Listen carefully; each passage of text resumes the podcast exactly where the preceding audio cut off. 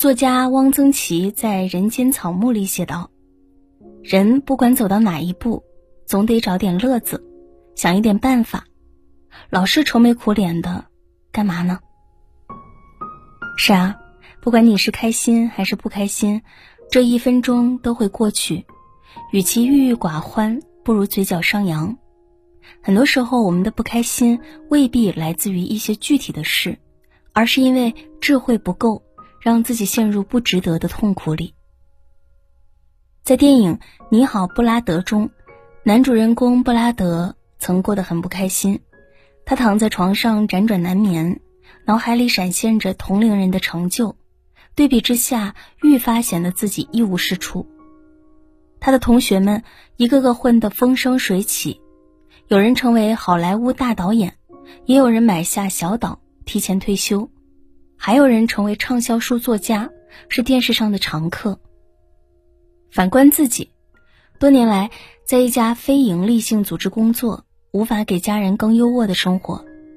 布拉德不明白为什么自己读书时是同学中的佼佼者，工作后却一步步落后于人呢？送儿子去参加入学面试时，布拉德生无可恋的坐在候机厅，不断质疑自己。这样下去怎么行？我的生活无可救药了吗？直到跟儿子的同学吃饭时，对方开解他：“你真的知道什么是贫穷吗？”我去老家德里的时候，好多人一天的开销只有两块钱，他们没有抱怨在饭桌上被人无视，他们能吃到饭就很开心。布拉德这才意识到，自己有房有车有狗有存款。生活远没有想象中那么差，他之所以这么焦虑，无非是智慧不足，作茧自缚。人这一生最可怕的，就是与自我斗争，在精神内耗中虚度时光。每个人的成长环境和生活经历都不一样，在某个单一维度攀比，没有任何意义，只会徒添烦恼。正如小说《流金岁月》中所写。幸福是要去找的，很少有天生幸福的人。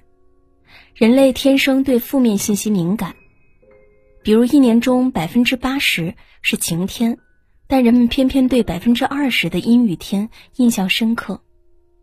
行走在这路遥马急的人间，千万不要因为一时的阴翳而忽略真实的快乐。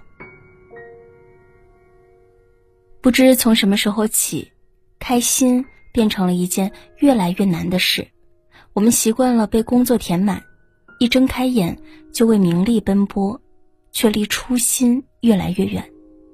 殊不知，人生的真谛不是功成名就，而是让自己开心。画家黄永玉就是一位自得其乐的人。年轻时，黄永玉住在狭小的房间里，房子没有窗户，白天也昏暗无光。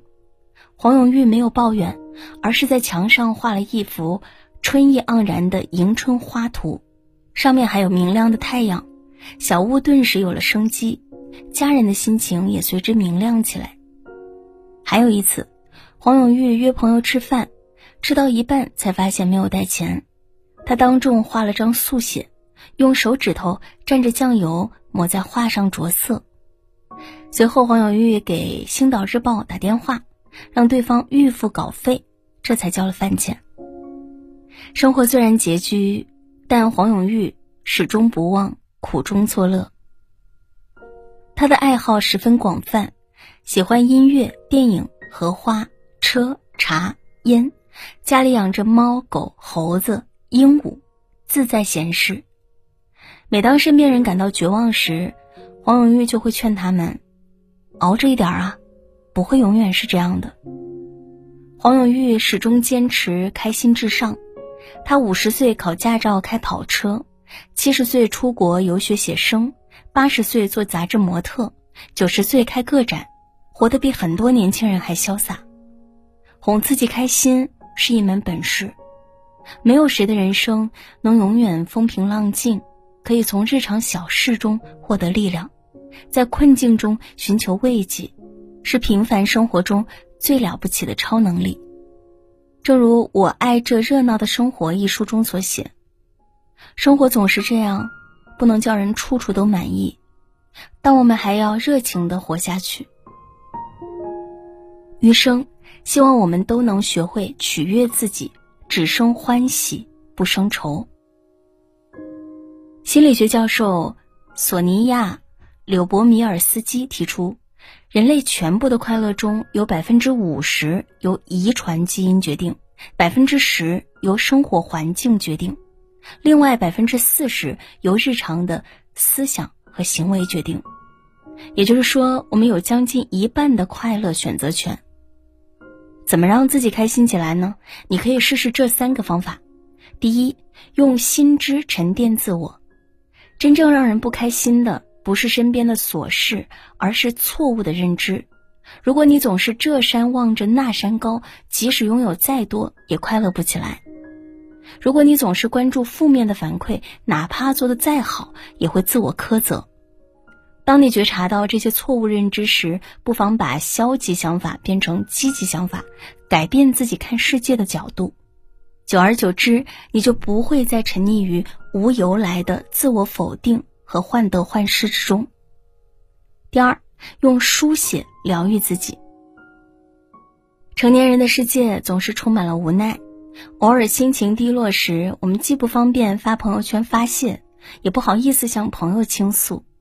这种时候，写作便是你最佳搭档。书写即疗愈。